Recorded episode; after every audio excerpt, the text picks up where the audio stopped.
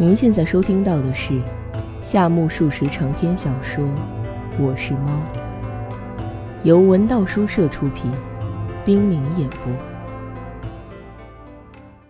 我是猫》第十九集。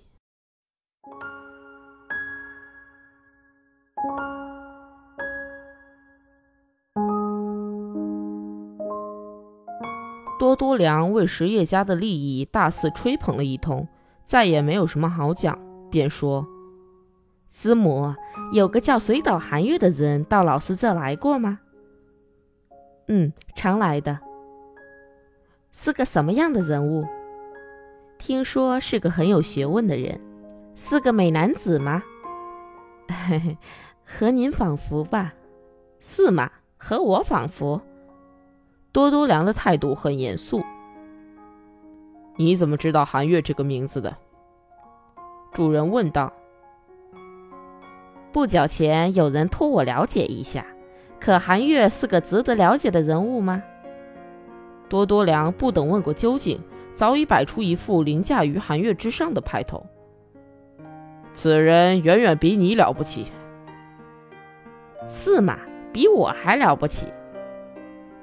多多良一不笑，二不闹，这是他的特色。近日能当上博士吗？据说目前正写论文呢。又是个傻子，写什么博士论文？我还以为是个值得一提的人物嘞。你依然是所见不凡呢。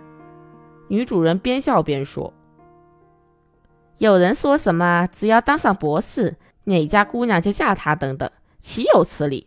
为了讨老婆才当博士，我告诉他说：“有姑娘与其嫁给那号人，还不如嫁给我更好些呢。”对谁说的？对求我了解一下水岛寒月的那个人，是铃木吧？哪里？这种话还不能对他明讲，因为他是我的上司嘛。多多良原来是背后的本事呀，到我家来神气十足。可是，一到铃木面前，立刻就变成了小不点儿，是吧？是的，否则就岌岌可危喽。多多良，散步去吧。突然，主人开口说：“他一直只穿着一件夹褂，太冷了。他想稍微活动一下，也许会暖和点。于是，便破天荒第一次提出了这个建议。逢场作戏的多多良自然不会犹豫。走吧。”去上野还是去鱼板吃饭团？老师，你吃过那里的饭团吗？师母，你去一次，吃点尝尝，又柔软又便宜，还给酒喝。在多多良照例语无伦次的胡诌八扯过程中，主人已经戴上了帽子去换鞋。咱家还要休息一会儿。至于主人和多多良在上野公园干些什么，在鱼板吃了几盘饭团，这类轶事。杂家既无侦查的必要，又无跟踪的勇气，便一概略去，要趁机休养了。修养乃苍天赋予万物的应有权利。大凡世上负有生息义务而蠢动者，为了尽其职责，必须得到修养。假如真有神仙说尔等乃为劳动而活，并非昏睡而生，那么我将回敬曰：所言甚是。我为劳动而生存，故要求为劳动而休息。即使像主人那样牢骚满腹的倔巴头，不也在星期天之外常常自己安排时间休息吗？像咱家如此多愁善感、日夜劳神，纵然是猫，也需要比主人更多的休息，那是理所当然。只是适才多多良君辱骂咱家是个除了偷懒便无所事事的废物，这叫咱家心神不安。总之。万象奴役下的俗子凡夫，除了寻求感官刺激，便无所作为。因此，他们评价他人时，也就形骸之外，概不涉及，令人生厌。他们似乎认为，除非头拱地、背朝天、出上一身大汗，便算不上劳动。但是，据说达摩和尚倾心打坐，直至两脚溃烂，即使常春藤从石缝中爬出。将大师的眼睛和嘴封闭的动也不动，也不能说是他是睡了或是死了，他的大脑还在不停的活动，还在思索大道恢恢，阔然无胜的玄奥禅机。据闻儒家也有静坐功夫之说，但也并非身居斗室、修炼安闲与跪坐的本事，而是心理活力炽热的远远胜于常人。只因外观上貌似极其沉静与端庄，天下的泥胎繁衍才把这知识巨匠视为昏睡假死的庸人，以致发出不应有的诽谤，说是什么废物、饭桶等等。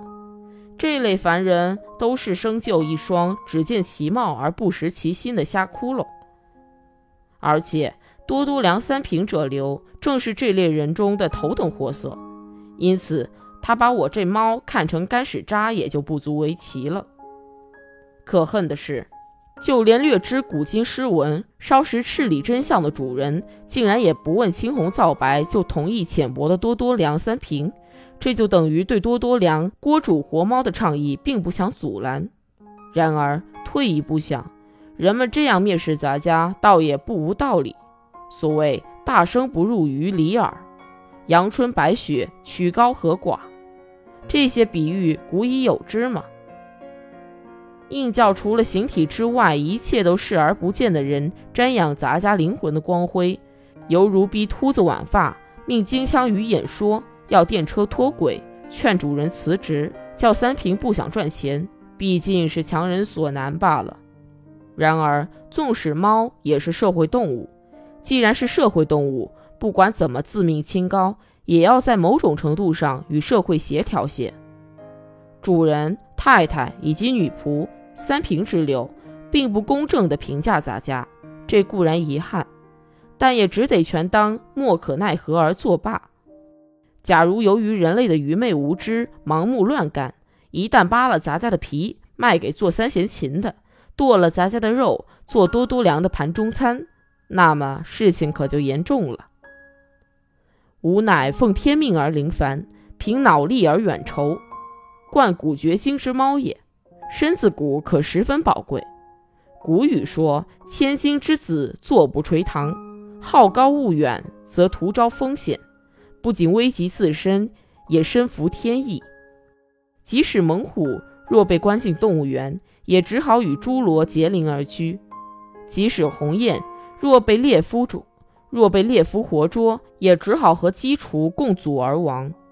杂家既与庸人混在一起，便不得不而便不得不退而化之，成为庸猫。既是庸猫，便不能不捕鼠。终于决定要捕鼠了。听说日本和俄国早就开始了一场大战，咱家是日本猫，自然偏袒日本，恨不能组织一支猫兵混成旅去挠死那些俄国兵。既然是这么精力充沛的猫，捉那么一两只老鼠嘛，只要想捉，闭上眼睛也不费吹灰之力便可捉住的。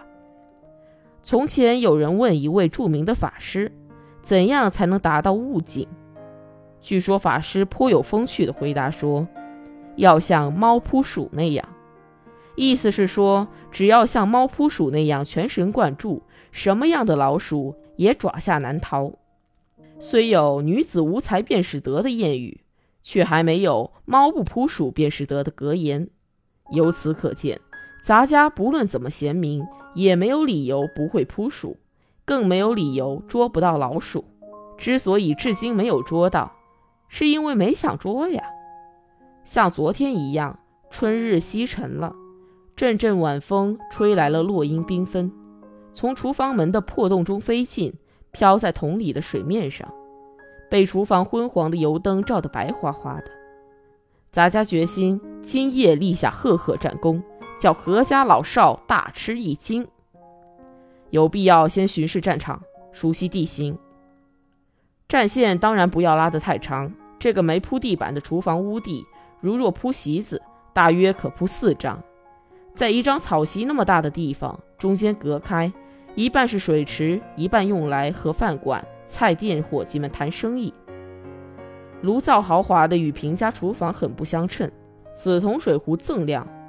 右边至板壁之间留有二尺地盘，是咱家放蛤蜊壳的地方。挨近饭厅的六尺之地，放一柜橱，装些碗呀、盘呀、钵呀，把个小小厨房弄得更加窄小。柜橱紧挨着一个和它一般高的简陋的横格架子，架下口朝上放着一个盐钵，钵里有个小桶，桶底儿正对着咱家。这里并排挂着罗伯尼擦板和盐钵杵，一旁却有个灭火罐，孤零零的悄然而立。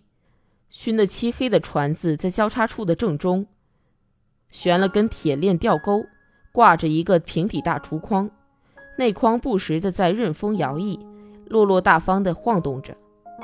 干嘛吊起一个竹筐呢？刚刚来到这家时，对此一窍不通。自从我知道这是为了使猫爪够不着，才特意把食物放在这里，不禁痛感人类是多么心术不端呢。现在开始制定作战计划。若问在哪里和老鼠作战，自然要在老鼠出动的地方。不论地形怎么与我有利，如果总是单方面死守，那就不成其为战争。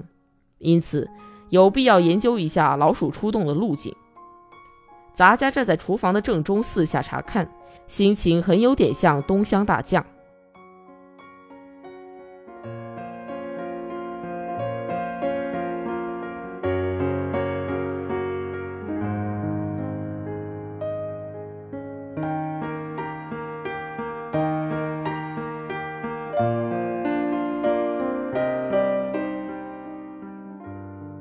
女仆刚去浴池，还没有回来。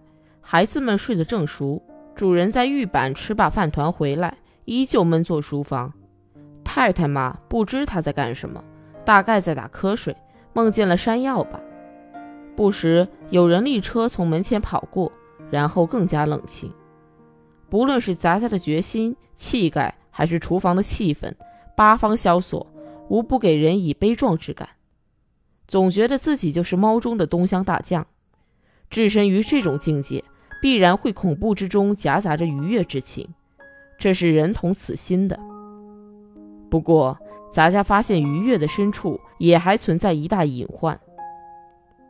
与鼠作战本是计划中事，不论来多少只老鼠也并不可怕。然而，如果老鼠的来路不清，那就十分被动。综合周密观察后所取得的资料，老鼠出动有三条路线。第一，如果是地沟里的老鼠，一定是顺着下水道到水池，再转到炉灶的后面。这时我就藏在灭火罐后断它的后路。其次，老鼠也许向地沟进军，从已放掉洗澡水的浴盆的白灰洞里钻进去，绕过澡堂，出其不意地闯进厨房。如果是这样，那就在锅盖上安营扎寨，老鼠一出现在眼前，立刻居高临下出击捉拿。再次，我又巡视了一周，发现柜橱右下角被咬成个月牙形的洞。杂家疑心这是否便于老鼠出入？杂家凑近鼻子一闻，有老鼠身上的味儿。假如老鼠从这儿冲上去，杂家便靠柱子掩护，放它过去，再从旁突然给它一爪。假如从天棚来呢？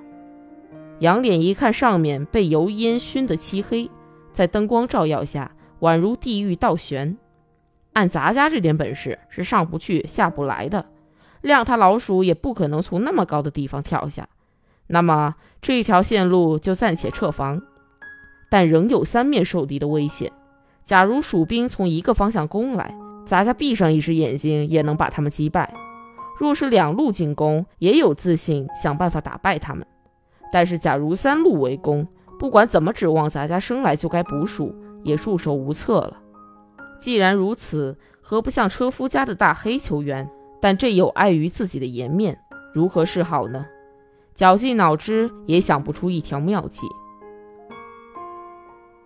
这当最能稳住心潮的捷径，便是认定这样的事不会发生。或者把无能为力的事情就全当不曾发生过，且请举目陈环。昨天娶到家的新娘，说不定今天就会谢世；然而新郎却满心吉祥如意，什么花好月圆呀，天长地久呀，面上岂不毫无忧色吗？面无忧色，并不等于不值得担心，而是因为再怎么担心也莫可奈何。杂家也可以毫无根据的断言。三面夹攻的事绝不会有，这无非由于认定不会有，对于稳定心绪便当些罢了。万物都需要安心，咱家也盼着安心，因此认定三命来攻之事绝不会发生。尽管如此，还是有点放心不下。这是怎么回事？左思右想才通，原来三个方案，选择哪一个才是上策？对于这个问题，苦于得不出了如指掌的结论，因而烦恼。蜀兵如从壁橱攻来，咱家自有对策；如从澡堂攻来，咱家自有计谋；如从水军进军，咱家也稳操胜券。但是一定要在三者之中决定一条战线，可就非常犹豫了。据说当年东乡大将对于俄国的波罗的海舰队究竟会穿过对马海峡后出现在青津海峡，还是远远绕过宗谷海峡，心里非常不踏实。今天。我按自己的处境设身处地的想，对于他当时左右为难的心情不难理解。咱家不仅整个看来和东乡阁下相似，而且在这特殊遭遇下，也与东乡阁下同样的用心良苦。咱家正在专心致志地思索策略，突然那扇破格子门被拉开，闪现女仆的一张脸。说她只露出一张脸来，并非说她没有手脚。而是因为其他部位用夜眼看不清，唯有那张脸光彩照人，鲜明地映入咱家的眼帘。女仆的红脸蛋比平时更加鲜艳。她是沐浴后归来，顺手早早把厨房门关了，大概是从昨夜那件事吸取了教训。忽听书房里主人在喊，叫把手杖放到他枕旁。真不明白为什么要把手杖点缀在枕旁呢？谅他总不至于异想天开，扮演易水壮士，倾听横笛悲歌吧？昨日山药，今日手杖，不知明天又将是什么？夜色未浓，老鼠还毫无声响。大战之前，咱家要休息一会儿。这家厨房没有气窗，却在相当于门楣的地方凿了个一尺来宽的洞，以便冬夏通风，并代替气窗。风儿携着无情飞去的早樱落花，忽地钻进洞里。这风声使咱家一怔，睁眼一看，不知什么功夫，已经洒下朦胧月色。炉灶的身影斜映在地板盖上。咱家担心是否睡过了头，抖动了两三下耳朵，观察家里的动静。只听唯有那挂钟和昨夜一样在滴答作响，该是老鼠出洞的时辰了吧？会从哪儿出来呢？壁橱里有了咯吱吱的响声，似乎用爪纳住碟子边儿，正偷吃碟心里的食物。将从这里出来呀！咱家蹲在洞旁守候，但他一直不肯出来。碟子里的响声很快就息了，现在好像又在咬一个大碗儿，不时的响起沉重的声音，而且就在靠近柜门的地方，距咱家的鼻尖不足三寸。虽然不时听到老鼠出出溜溜走进洞口的脚步声，但是退得远远的，一只也不肯露头。只隔一层柜门，敌人正在那里逞凶施威，咱家却不得不呆呆地守在洞口，真叫人难耐。老鼠在吕顺产的碗里召开盛大的舞会了。女仆若能干脆把柜门开条缝，让咱家钻进去，那有多好？真是个糊涂的乡下女人。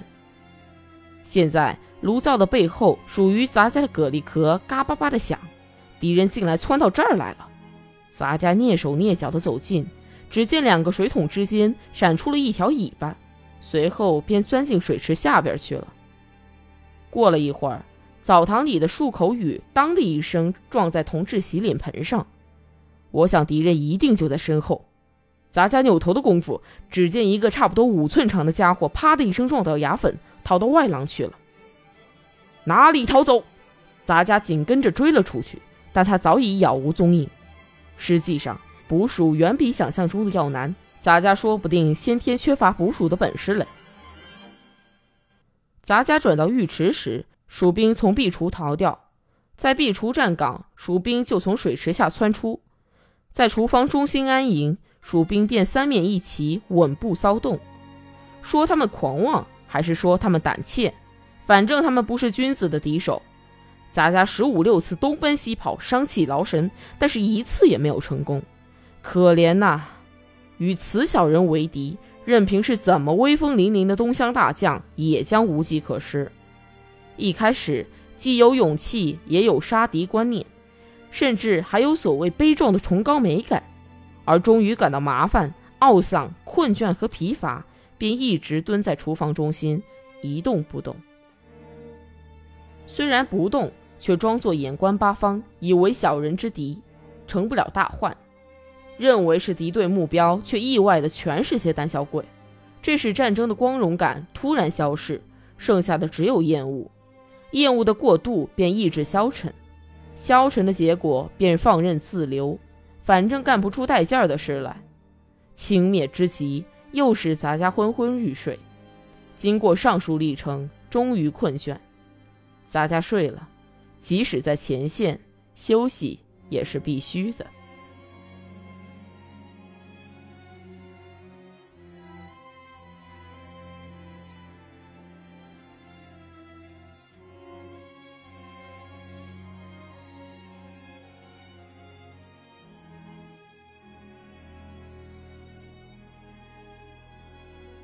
檐下亮板横着开了个气窗，从那儿又飞来一束飘零的落英。杂家刚刚觉得寒风扑面，竟从厨门蹦出个一个枪子儿似的小东西，来不及躲避，他已经一阵风似的扑了过来，咬住杂家的左耳。又刚刚觉得一个黑影窜到杂家的身后，不容思索，他已经吊在杂家的尾巴上。这是瞬息间发生的事，杂家盲目而本能的纵身一跳，将全身之力集中于毛孔，想抖掉这两个怪物。咬住杂家耳朵的那家伙身子失去平衡，长拖拖的悬在杂家的脸上。他那胶管似的柔软的尾巴尖儿，出乎意料，竟然插进杂家的嘴里，真是天赐良机，要咬烂它，咬住不放，左右摇晃。不料只剩尾巴尖儿留在杂家的门牙缝里，而那家伙的身子已经摔在旧报纸糊的墙壁上，又被弹到地窖盖上。他刚要站起，杂家立刻扑了过去，但是像踢了个球似的，那家伙竟掠过杂家的鼻尖，跳到架子边上，屈膝蹲着。他从架子上对杂家俯视，杂家从地板上向他仰望，相距五尺。这一当月光如练，悬在空中，斜着洒进屋来。杂家将力气全用在前爪，勉强可以跳在架上，但是只是前爪顺利地搭在架子边，后腿却悬在空中乱蹬。而刚刚咬住咱家尾巴的那个黑不溜秋的东西还在咬着，仿佛死也不肯松手。大事不好！替换一下前爪，想抓得更牢些，但是每当换爪时，由于尾巴上的重载，前爪反而倒退。若是再滑两三分，就非摔下不可。愈发的岌岌可危了。只听杂家搔架子板的声音咯吱吱的响。不好了！杂家倒换左脚的功夫，由于没有抓牢，只右爪搭在架子上，全身悬空起来，体重加上尾巴上的分量，将杂家的身子吊着，滴溜溜的旋转。架子上那个一直凝视着杂家的小怪物，料到机会已到，像抛下块石头似的，从架上直冲杂家的前额跳来。杂家的前爪失去了最后的一丝依靠，于是三个扭成一团，笔直的穿过月光而坠落了，并且放在架子下一层上的盐钵以及盐钵里的小桶和果子酱的空瓶也连成一气，会同下边的灭火罐一道飞降，一半栽进水缸里。一半摔在地板上，无不发出深夜喊闻的轰然巨响，使垂死挣扎的杂家也胆战心寒了。有贼！主人亮开公鸭嗓喊叫，从卧房跑了出来。但见他一手提灯，一手持杖，睡眼朦胧中发出主人特有的炯炯光芒。杂家在蛤蜊壳旁静静地蹲着，两个怪物已经从架上消踪敛迹。主人心烦，本来没人，却怒气冲冲地问道：“怎么回事？是谁搞的声音那么大？”月儿哉兮，银光如练，但已消瘦，宛如半才信纸。